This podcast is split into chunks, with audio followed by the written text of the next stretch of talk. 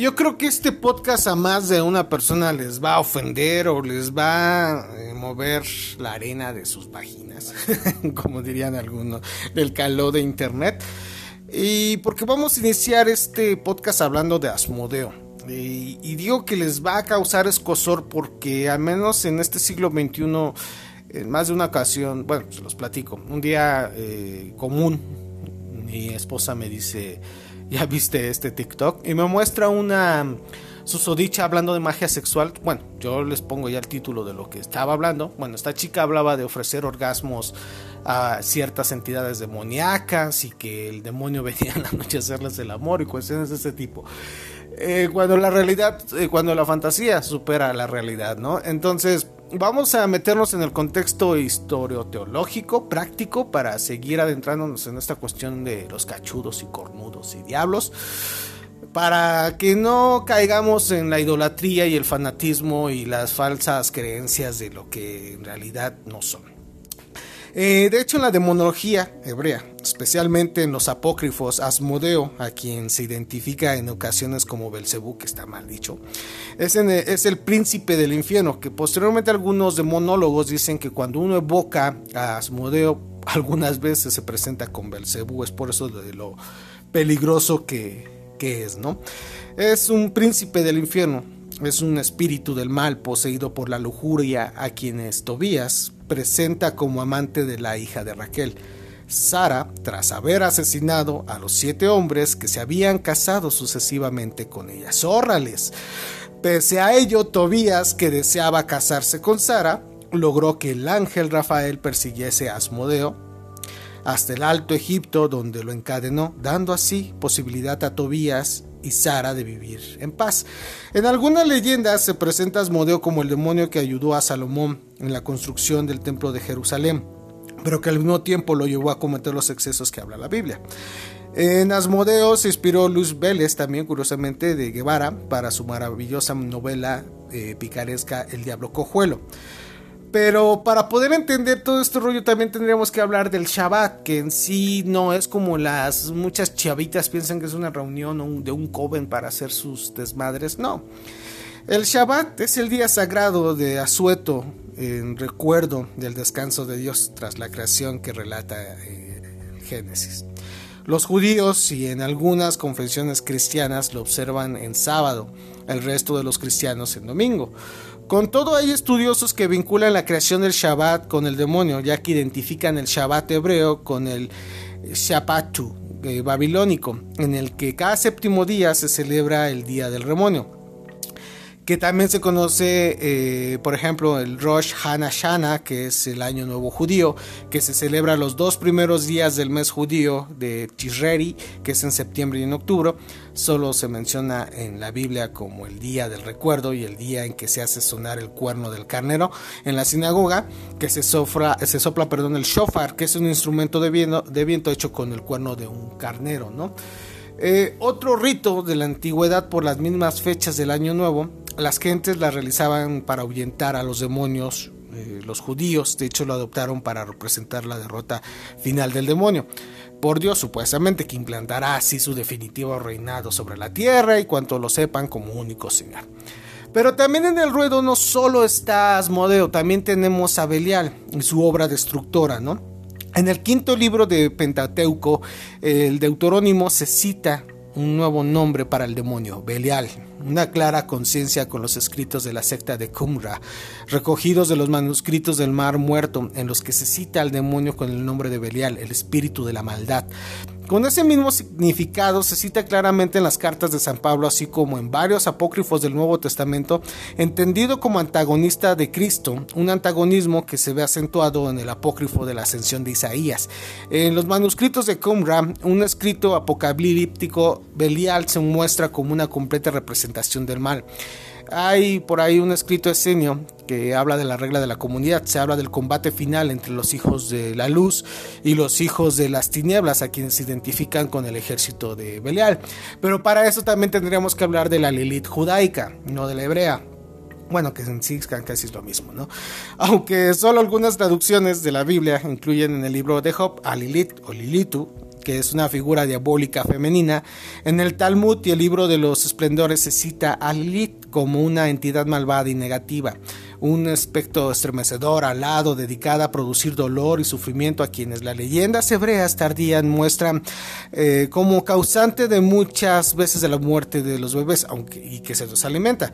Aunque su nombre parezca ligado a Laila, que se traduce como la noche, y algunos estudiosos consideran esta conferencia como la del principal origen del mito, es más probable que deba ser relacionada con Lilu, la Sumeria, que es el espíritu del libertinaje. Con ella el demonio de Lilith pues toma las principales características que la definen como su poder para excitar a la voluptuosidad y la perversión, ¿no? En algunas leyendas también de la tradición hebrea Lilith fue la primera anterior a Eva y muchos no lo quieren aceptar, que de hecho ella renunció al paraíso a causa de la vanidad. Esa leyenda cuenta que Dios creó la primera mujer de la tierra y la llamó Lilith y la dio como esposa de Adán pero ella considerándose igual no quería quedar sometida a él, la primera femiloca, ¿no? Por lo que tras una fuerte discusión se reveló Yuyo con los ángeles Shinoji, que también para los sumerios te habla que Lilith o Lilitu o Lilu ya estaba aquí, era una demone. Sanoi y Smaglov la persiguieron y la llevaron nuevamente junto a Adam, pero ella se volvió a rebelarse y les advirtió que si la soltaban se iba a dedicar a matar bebés. Ahora bien, si lo hacían, nunca matarían a ninguno que llevase el nombre de alguno de los transángeles que la sujetaban. Por eso quienes creen en esa leyenda hacen que se dibuja un círculo en la habitación en que se va a producir el nacimiento que en él escriba Adán y Eva Lilith afuera y que en la puerta de la habitación se marcaran los nombres de Snoji y Sasnioji, que es una variación que se escribe como Senoi y Sasenoi y Samaglegoif, que afirma que también todo el semen de los hombres que desperdician en su vida por vicio, adulterio, durante el sueño, pertenece a Lilith. Entonces, como venimos analizando eh, desde Asmodeo, Belial y Lilith, esas tres entidades que para algunas culturas son dioses, con la cristiandad, los judíos y los hebreos y todas estas religiones abramaicas los transforman en demonios. Entonces, para poder retomar la cuestión de los ángeles y demonios en el Nuevo Testamento, ya no en el Viejo, eh, que es muy muy distinto porque ya la presencia de los ángeles no se limita en la parte más antigua de la Biblia. Es decir, sí, sabemos que son abundantes las páginas del Nuevo Testamento en que aparecen, por ejemplo, están en el Evangelio de Lucas, eh, donde habla que un ángel Gabriel, el que ya hemos dicho que se traduce como el que está delante del Señor, que supuestamente se le apareció a Zacarías para anunciarle que su anciana mujer Isabel concebiría un hijo a quien debería dar el nombre de Juan. Estando ya Isabel en el sexto mes de embarazo, el mismo ángel Gabriel se apareció a María, una virgen desposada con un hombre llamado José, para ayudarle que daría a luz a un niño quien pondría por nombre a Jesús. Es obvio que la infidelidad ya desde tiempos inmemorables ya estaban bien planificados, ¿no? Poco después, pues según el Evangelio de Marcos, un ángel del Señor se apareció a José para decirle que el Espíritu Santo había engendrado a María, a un hijo a quien pondría el nombre de Jesús. Y al poco de nacer el niño, el ángel se le apareció a los magos de Oriente para decirles que no deberían de comunicar a Herodes, que ya saben que Herodes los quería chingar, el lugar donde habían encontrado a Jesús. Tras irse los magos, que de hecho los magos, uno es un demonio, uno un humano y uno un ángel, que es Melchor, Gaspar y Baltasar. Baltasar es el demonio. Mateo y Marcos cuentan que tras las tentaciones que Jesús fue sometido por Satanás después de su ayuno en el desierto, unos ángeles también se acercaron a Chuchito y le alimentaron. Un ángel a quien se une a la multitud de seres angélicos comunica a los pastores el nacimiento de Jesús eh, ya saben, un ángel que se presenta ante Jesús durante la oración en el huerto de Getsemaní, donde lloró el güey.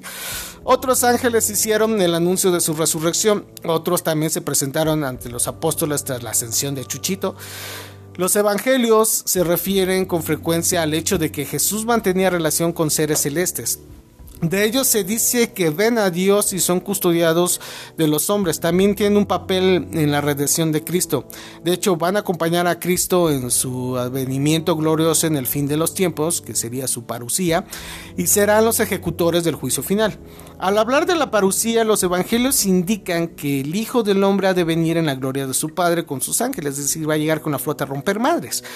un ángel fue quien dijo a Felipe hacia qué lugar debía encaminarse perdón, para encontrar el eunuco etíope a quien convertiría. Según narran los hechos de los apóstoles, también cuentan los hechos que un ángel se le apareció también a Pablo y a sus compañeros cuando enfrentaban a un naufragio para anunciarles que nadie iba a morirse en aquella ocasión y que Pablo viviría para presentarse ante el juicio, ante el César. El mismo libro de, eh, se refiere, entre otras eh, ocasiones, a cómo los ángeles comunicaban fielmente sus mensajes de, del cielo a los apóstoles y estos cómo respondían a sus invocaciones. Igualmente en diversas epístolas de San Pablo y de Judas, se trata el tema de la actividad de los ángeles y se nos habla de querubines, tronos, dominaciones, principados, potestades y briteos y toda una jerarquía de, angelitos, ¿no?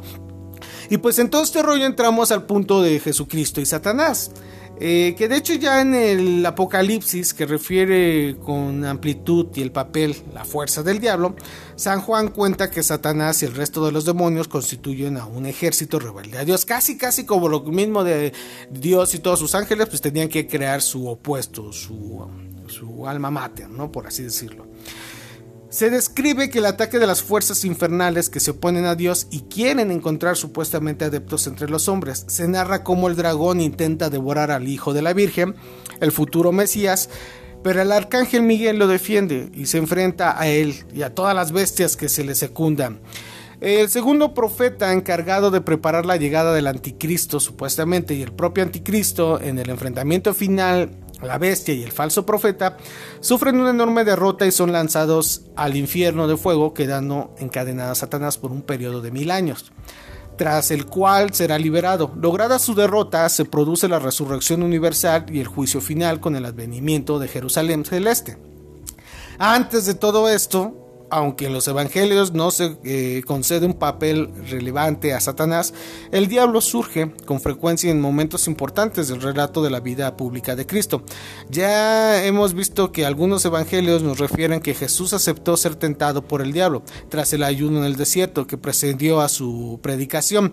Y el diablo es acusado con frecuencia en el evangelio de Mateo, por ejemplo, bajo el nombre del maligno, ¿no? De arrebatar a los hombres la palabra que fue sembrada en sus corazones. En ocasiones, cuando Jesús lleva a cabo alguna curación, atribuye el origen del mal a Satanás. El mismo Satanás que se introduce en Judas y le induce a, traicionar a su maestro. Pero al mismo a quien refiere a Jesucristo cuando anuncia a Pedro que la fuerza del infierno no se va a imponer en la iglesia, como también anuncia durante la última cena el príncipe de este mundo, el demonio, él ya está juzgando, ¿no? Y uno de los apócrifos, el Evangelio árabe de la infancia, cuenta que cuando Jesús era un niño, una mujer tenía un hijo llamado Judas que estaba poseído por Satanás y mordía a todo aquel que se le acercaba. Cuando no con sus propias manos y brazos, la mujer lo llevó a, su hijo al lugar donde se encontraba María y Jesús, eh, a cuya derecha se sentó Judas. Cuando Satanás le poseyó, quiso que como era su costumbre morder a Jesús sin conseguirlo. Pero al haberle golpeado, Jesús se puso a llorar e inmediatamente salió de Judas y huyó.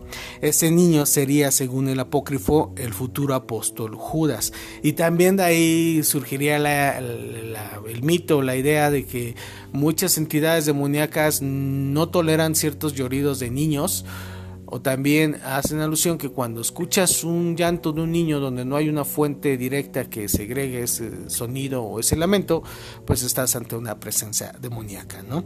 Pero como también venía platicando con todos ustedes en Los Ángeles y en los Demonios, también en el Corán, ¿no? Aparece Malak, eh, que es el mensajero que es la palabra árabe que designa a los ángeles, porque según la creencia islámica, Alá les ha confiado los mensajes divinos con los que rige el universo. En la tradición árabe se afirma que un ángel acompaña cada gota de lluvia y que se necesitan siete ángeles para que crezca una hoja de un árbol. También que cuando Alá creó a Adán, un ángel le llevó un puñado de tierra que amasó y dio forma humana y que ordenó a los ángeles que se postraran ante Adán que Alá guía a los hombres durante su vida. En este mundo, mediante los mensajes que mandó a los profetas a través de los ángeles, el arcángel Gabriel de hecho fue enviado a María para pronunciar el nacimiento de Jesús, que era lo que les venía platicando. Y también Gabriel llevó pues a Mahoma la palabra de Dios y fue su guía en su viaje nocturno de ida a Dios. Cuando los seres humanos alcanzan el final de su vida terrea o terrena, Alá envía a Israel, que es el ángel de la muerte, para tomar sus almas, y cuando entran a la tumba son visitados en su primera noche por los ángeles Nakir y Munkar, a quien los interrogan sobre sus creencias y su conducta en este mundo contemplando obviamente así los dos rollos que los dos ángeles que acompañan a cada persona a lo largo de su vida han ido escribiendo para presentarlos en el día del juicio. En la religión árabe se cree que los ángeles fueron hechos de luz, los seres humanos de antigua y tierra, y los demoníacos jin de fuego, como les comentaba hace rato. El profeta dijo que Satán, que es un jin malvado, se encuentra en la sangre de cada ser humano. La fe de Islam o del Islam se sienta en el Tawhid, que es la unidad de Dios, pero también en la existencia de los ángeles, como en la veracidad de Corán, la palabra de los profetas, la existencia del bien y del mal. Por ello, el Corán hace referencia muchas veces a los ángeles. Por ejemplo, hay una parte donde dice, pero Alá mismo testifica que lo que él, él te ha revelado, lo ha revelado en su conocimiento, y los ángeles también testifican. Son muchas las suras del Corán que hacen referencia a los ángeles. Recordemos algunas. Tenemos la que habla de que enseñó a Adán los hombres de todos los seres y presentó a estos todos los ángeles.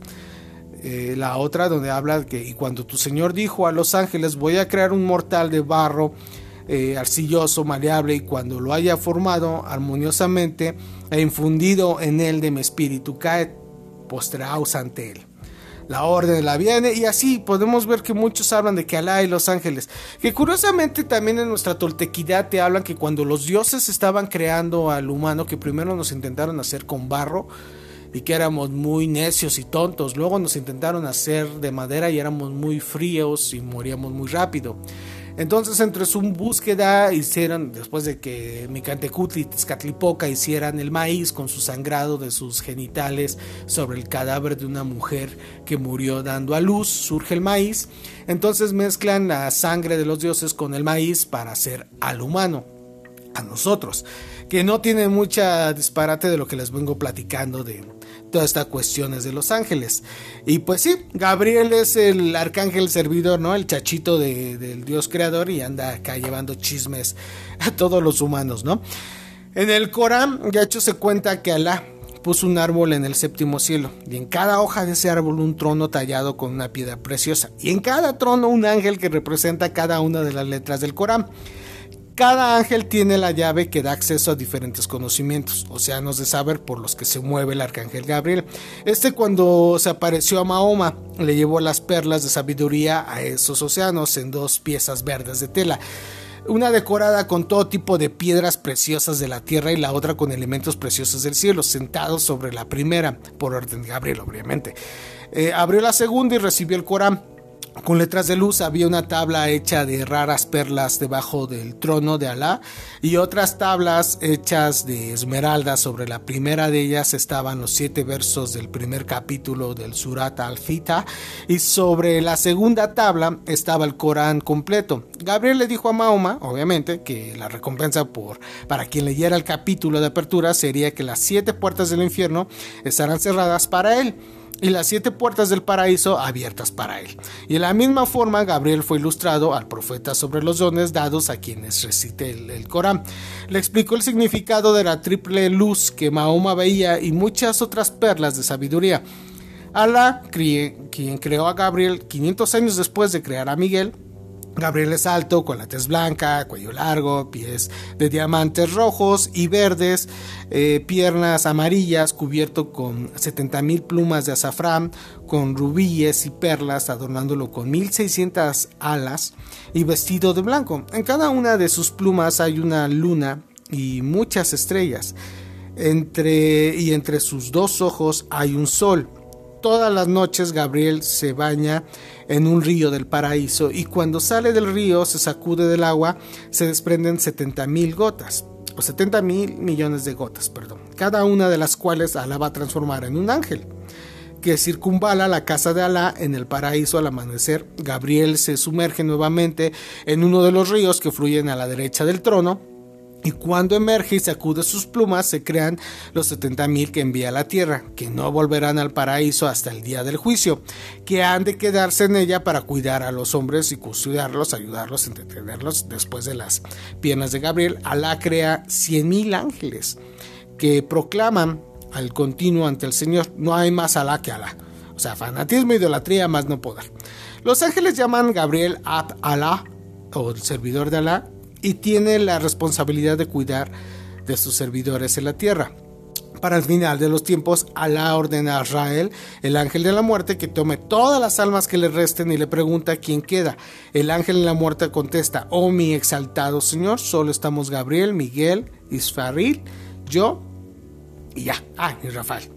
Y le ordena que tome el alma de Isfaril. Después le da a Miguel más tarde. Ordena que muera, su propio ángel de la muerte. Y por último, ordena morir a Gabriel. Porque dice que Alá, que yo he creado a la creación, yo soy quien la hará retornar. En el momento del retorno cobra vida a Israel, quien toca la trompeta de la resurrección, y Gabriel es el primero tras en recobrar la vida, ¿no? Eh, yo creo que para el siguiente podcast, porque esto ya se alargó 21 minutos, vamos a platicar sobre la Torah y el Corán y vamos a seguir con la cuestión de los ángeles para poder ya adentrarnos de lleno al mundo de los demonios y cornudos.